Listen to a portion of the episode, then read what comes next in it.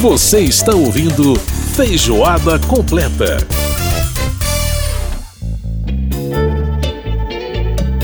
Estamos de volta com Feijoada Completa desta semana. Lembrando que você pode participar do nosso programa mandando para a gente seu e-mail, rádio.câmara.leg.br. Pode participar também pelo WhatsApp 61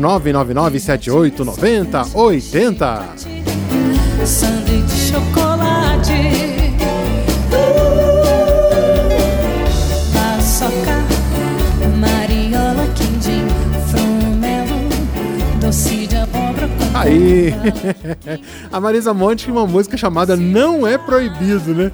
Falando sobre exatamente os doces deliciosos da vida, né? Quindim, é, muita coisa boa, né? Pudim de mousse de chocolate, sundae, sorvete maravilhoso. Gente, tem muita música falando sobre comida, viu? Aliás, eu tenho que dar um registro aqui, agradecer meu querido amigo Marlon Ribas, nosso programador musical aqui da Rádio Câmara, que me ajudou a fazer essa pesquisa e achar algumas coisas que eu sinceramente desconhecia. E tá sendo muito legal trabalhar com essas canções aqui falando de comida. Muito legal. Não precisa tocar bacana. Fala para o Peixoto chegar. Pois é, mas agora o nosso assunto não é comida, nosso assunto é futebol e a gente vai falar de Copa do Mundo do Catar. Quem vai catar essa Copa? Com Márcio Aquilissardi.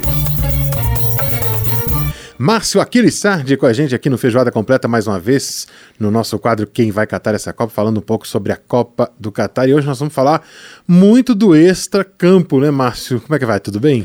Edson, tudo bem? É um prazer sempre estar aqui. A gente se aproximando cada vez mais da Copa do Mundo, crescem as expectativas, mas a gente não pode jogar para baixo do tapete algumas questões bastante controversas que aconteceram ao longo de todo o processo de escolha do Catar como a sede da Copa do Mundo, não é? Uhum, exatamente.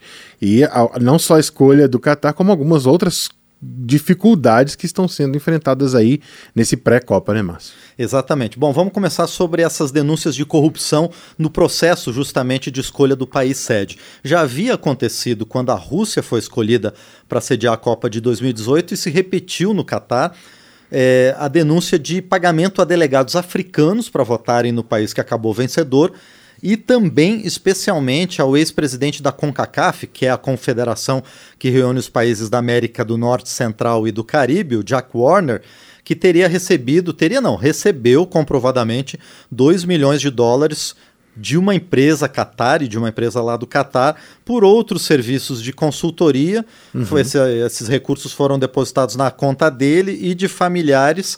Só que a FIFA investigou e não encontrou nenhuma irregularidade nessas questões e manteve o Qatar como sede da Copa do Mundo.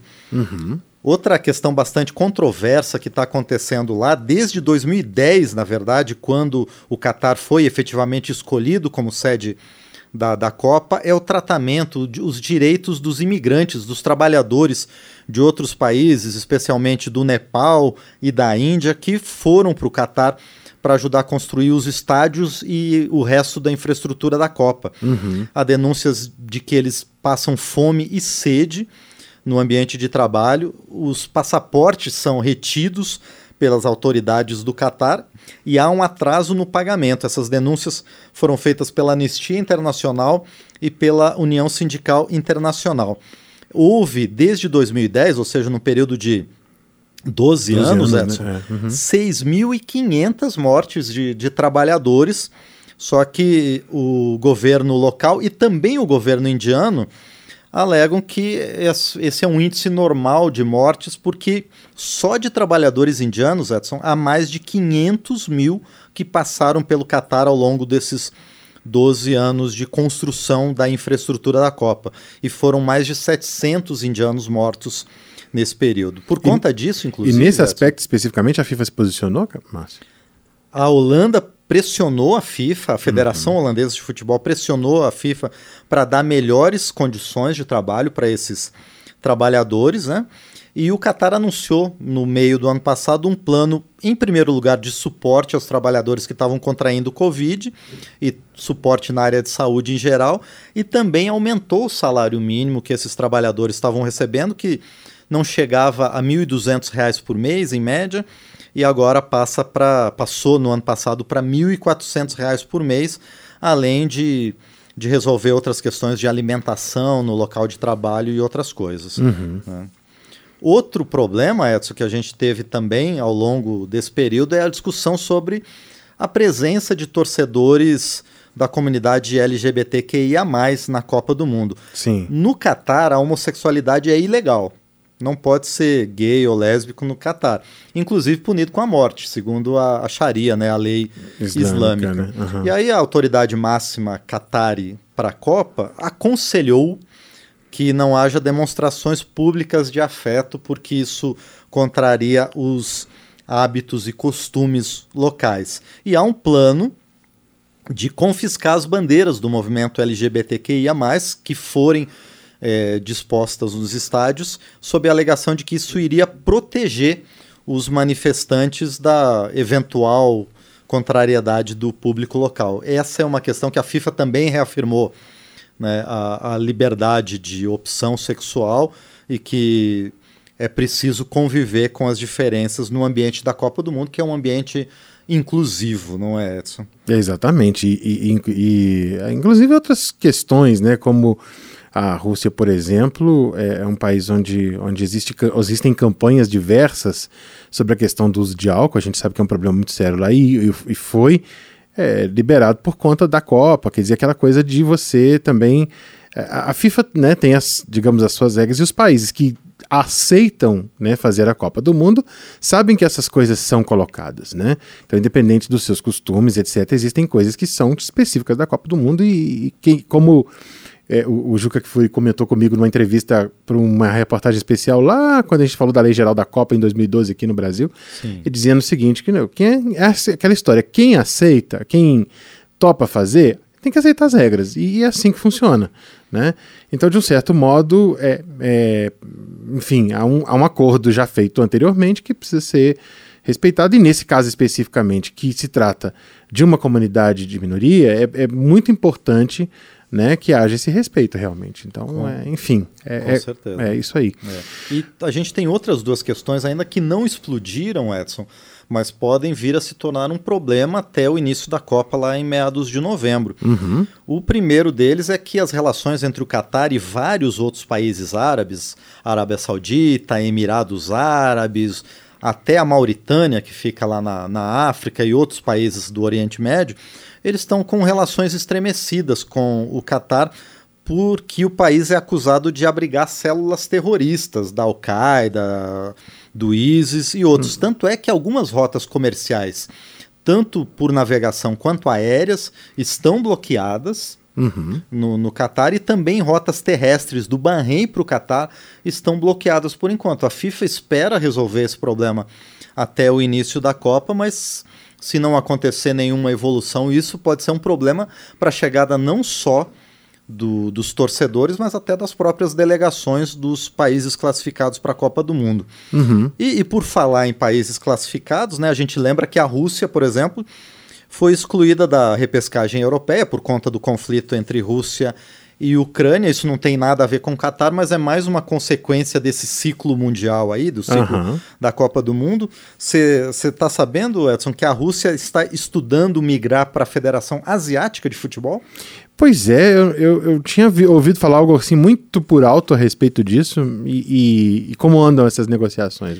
É, o, o próprio presidente da federação local, né, da Federação Russa de Futebol, alegou que se os times russos continuarem a ser excluídos das competições europeias e a Rússia também for impedida de jogar, por exemplo, a Liga das Nações da Europa ou o próximo ciclo de eliminatórias para a próxima Copa do Mundo, é uma coisa que vai ser, é um estudo que vai ser aprofundado. Já ex-presidentes da Federação Russa acham que não é uma boa tática porque a Rússia iria se enfraquecer no cenário futebolístico nacional, internacional. Então é isso, as É. implicações da Copa do Catar vão além do que sonha a nossa van filosofia, não é? Pois Edson? exatamente, Márcio Aquiles Sardi, exatamente. E, e muita coisa. E sempre, né? Infelizmente, a gente não tem como falar de futebol, não só aqui no Brasil, como de um modo geral, sem comentar essas questões extracampo que infelizmente acabam né, é, sendo um problema e criando alguns problemas. A gente espera que sejam é, solucionados e que a gente tenha uma Copa do Mundo com, com paz, né? Aliás, o mundo anda precisando bastante, né? É, exatamente. É, isso, isso pode influenciar. Já influenciou no caso da Rússia mesmo, né, que foi impedida de disputar a continuidade das eliminatórias europeias, mas há movimentos em alguns países da Europa por conta de todos esses problemas. Holanda é um país em que esse movimento é muito forte, é, de boicotar a Copa do Mundo né, por conta desses problemas que, que são registrados no Catar. Muito bem, vamos aguardar os próximos capítulos desta novela. Márcio Aquilissardi trazendo pra gente mais notícias aí sobre a Copa do Catar e sobre essa quest essas questões extra-campo que a gente acabou de comentar aqui com você. E uh, vai estar com a gente em outras oportunidades, sempre aqui trazendo informações sobre a Copa do Mundo. Márcio, obrigado pela participação mais uma vez. Obrigado a você, obrigado aos ouvintes e a gente continua na expectativa da Copa. Valeu, é isso Edson. aí. Valeu, Márcio. Muito bem, a gente ouviu a participação do Márcio Aquilissardi no quadro Quem Vai Catar essa Copa. E a gente agora vai trazer para você uma música bem do comecinho da carreira da Rita Lee, logo depois que ela saiu dos Mutantes, ó. Essa música que se chama Macarrão com linguiça e pimentão. Segura aí, tem uma receita completinha na música, hein?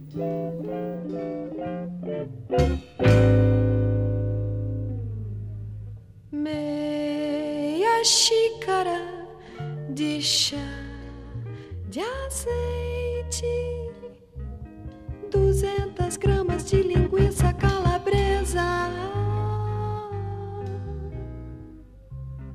uma cebola picadinha e um pouco de salsinha. Quatro tomates batidos no liquidificador. Dois pimentões vermelhos.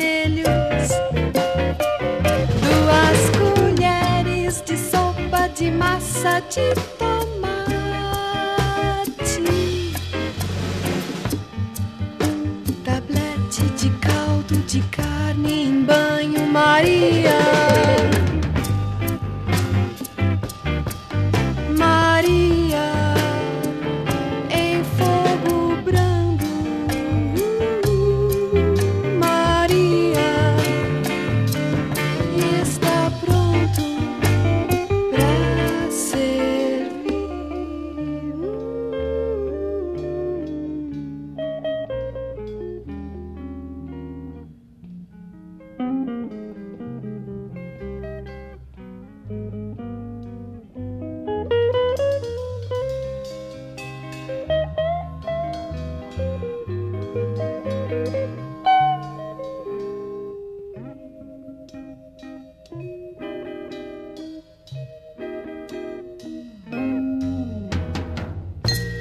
Macarrão é caracol, pouco sal e bem enroladinho. Não se esquecendo do caldo de carne